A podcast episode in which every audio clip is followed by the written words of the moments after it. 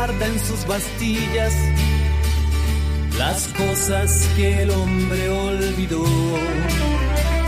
Lo que nadie escribió, aquello que la historia nunca presintió. En la actividad anterior, les pedí capturar momentos y situaciones cotidianas que fueran consideradas inútiles. Algunos de ustedes relacionaron esta improductividad de las cosas con un desperdiciamiento del día, con una pérdida de tiempo. Pero, ¿qué significa perder el tiempo? Hoy problematizaremos la relación entre filosofía y ciencia a partir del análisis del tiempo.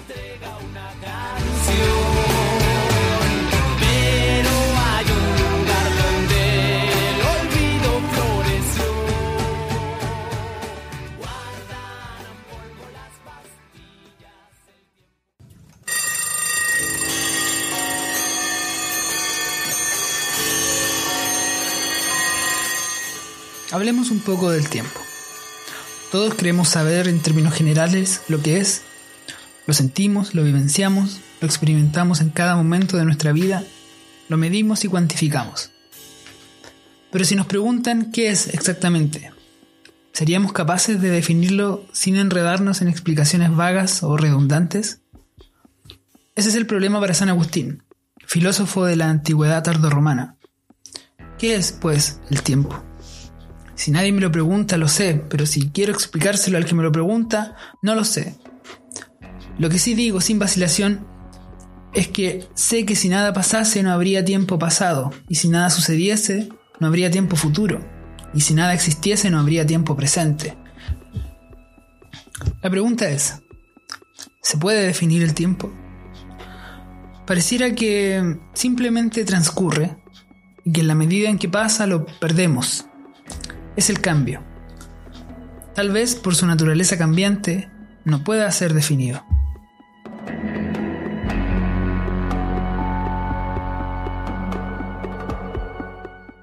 Los griegos tenían una concepción del tiempo circular. Esta idea estaba basada fundamentalmente en la observación de los ciclos de la naturaleza que van y vienen, como el sol, la luna y las estaciones, en un eterno retorno sin comienzo ni final, como un círculo.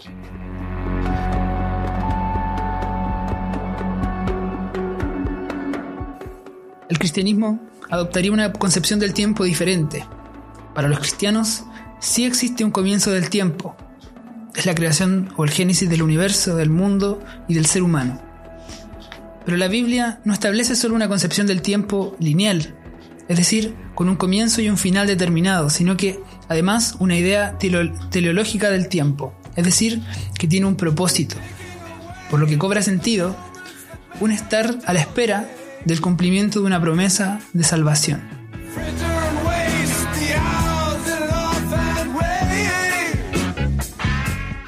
Idea que luego se heredaría al imaginario moderno con las debidas adecuaciones antropocéntricas. El ser humano de la modernidad, en tanto especie, cumple una función que es la de, transformar el mundo en el que habita. Así también, a nivel subjetivo, se representa esa idea en la conciencia de la realización individual, buscando el ser humano darle un sentido a su existencia.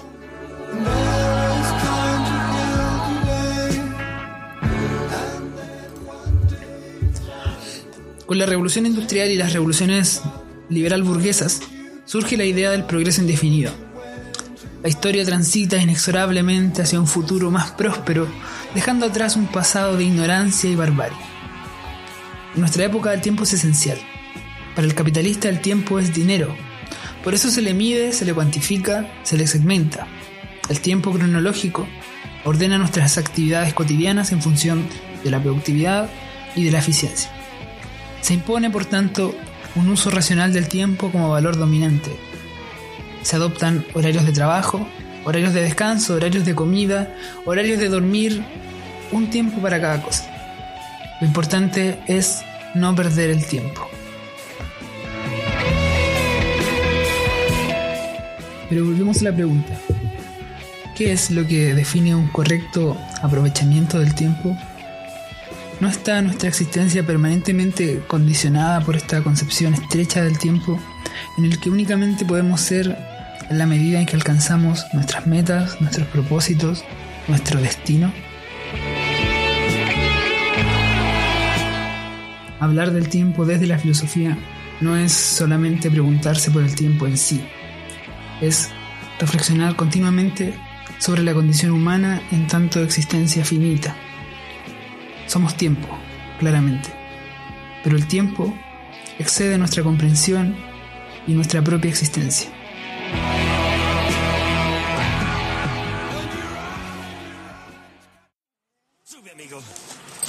Obviamente, la continuidad del tiempo ha sido interrumpida creando esta. esta secuencia de eventos resultando en esta realidad alterna. Más claro, Doc. Sí, sí, sí, sí, déjame ilustrarlo.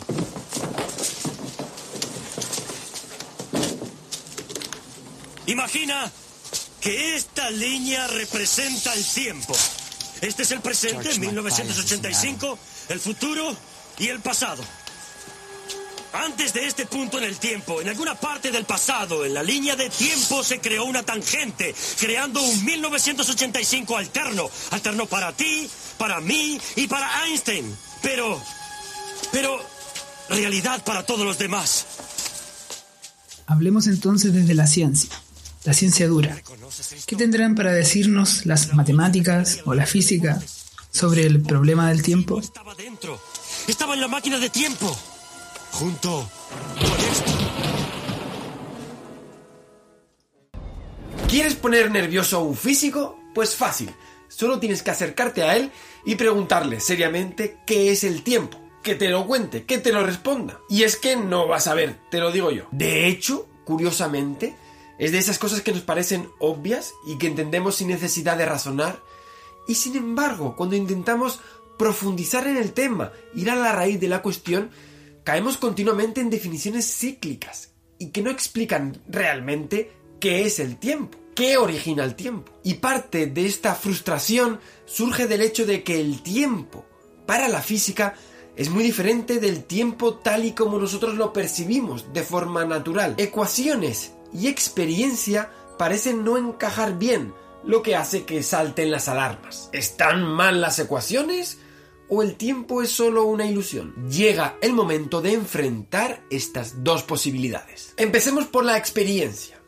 ¿Qué es el tiempo según nuestra experiencia? Pues creo que todos de forma intuitiva de alguna manera u otra lo sentimos, lo entendemos. El tiempo es como un río que nos va llevando de un momento hacia otro, haciendo del presente algo en continuo cambio, dejando lo vivido en el pasado y lo que está por vivir en el futuro. El tiempo parece algo que fluye constantemente. El ahora es un estado concreto de las cosas, como un fotograma que se desplaza siempre hacia adelante. Bien, creo que todos podemos estar más o menos de acuerdo con esta definición de tiempo según la experiencia, ¿verdad? Ahora, ¿está de acuerdo esto con las leyes de la física? Las leyes de la física se establecen para hacer concordar lo que uno teoriza con lo que observa y mide. Por eso no es de extrañar que la primera física, básicamente la visión newtoniana del mundo, encaje bastante bien con nuestra intuición. En la visión clásica, newtoniana de la física, el tiempo es un fluir constante, permanente, continuo, absoluto. Una marcha militar, precisa, implacable. Sin embargo, la crisis de la física a principios del siglo XX provocó una ruptura con la visión del mundo clásica a través de la cuántica y la relatividad, lo que generó un divorcio también con la intuición. La física moderna es precisamente eso, una física guiada por las matemáticas generada a través de las observaciones, un lugar donde el sentido común no llega. Las matemáticas nos llevan a un lugar a donde los sentidos no pueden penetrar. Fíjense bien, la física moderna rompe con la intuición generando una nueva visión del mundo, la materia, el espacio y el tiempo. Y así, la definición moderna de tiempo comienza poco a poco a desligarse de lo que nos parece lógico o razonable según nuestra experiencia subjetiva de las cosas, llevándonos a una nueva visión del tiempo, una nueva e increíble definición de lo que es el tiempo para nosotros. Empecemos por la relatividad. La relatividad produce cambios muy profundos en la concepción del tiempo. Producto de la visión relativista del mundo, el tiempo ya no es absoluto, sino relativo. Lo que quiere decir es que ya no hay un reloj cósmico que hace tic-tac de forma constante y absoluta para todos nosotros. No, el tiempo es propio, personal, individual para cada una de las partículas del cosmos y fluye de forma independiente del resto. Y así decimos que el tiempo, según la relatividad, es una dimensión. Pero seguimos sin saber realmente qué es. Seguimos. Otro de los cambios profundos que introduce la relatividad es en el concepto de simultaneidad. De nuevo, algo que parece bastante obvio y sin embargo no lo es tanto. Sí, según nuestra experiencia, dos cosas son simultáneas y ocurren a la vez, y todos deberíamos estar de acuerdo en este hecho. La relatividad muestra que la simultaneidad también es relativa. Por ejemplo, mientras que para mí dos sucesos como que se enciendan dos luces pueden ser simultáneos, para otra persona bien puede ser que una de las luces se encienda antes que la otra. Incluso puede haber una tercera que lo vea en orden inverso. ¿Se dan cuenta? En este caso particular, tres personas diferentes pueden tener una percepción completamente distinta de lo que es el ahora. Según la descripción relativista del tiempo, el ahora es subjetivo, o de otra forma, es una ilusión. Según la relatividad, puede que el ahora no sea algo fijo, constante, absoluto, como una especie de fotograma congelado, sino que empieza a ser algo más difuso y ambiguo.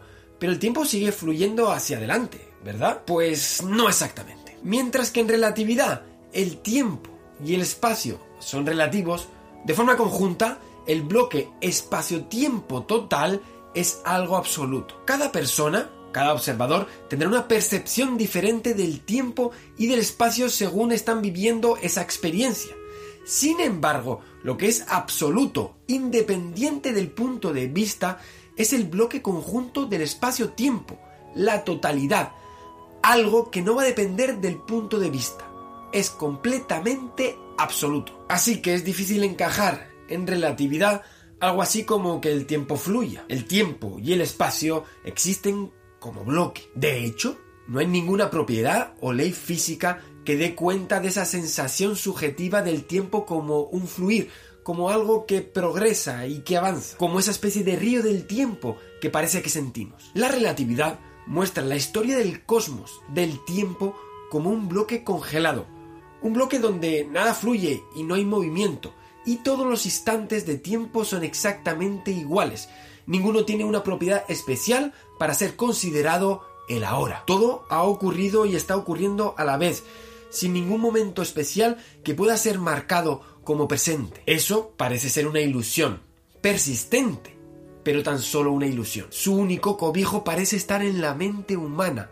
El tiempo es un producto de la conciencia. ¿Será que el tiempo es realmente una ilusión y es la física lo que nos está abriendo los ojos para entender la verdadera naturaleza del cosmos?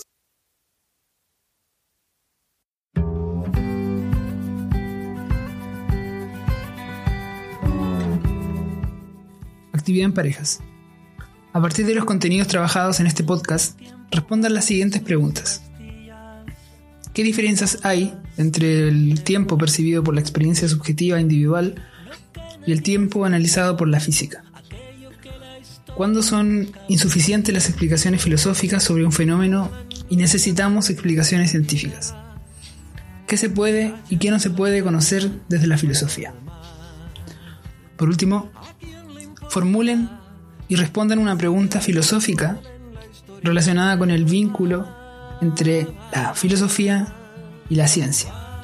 Organícense con un compañero o compañera de tal manera que coincidan una persona proveniente del área científica con otra del área humanista, de manera que puedan hacer un diálogo más o menos interdisciplinario.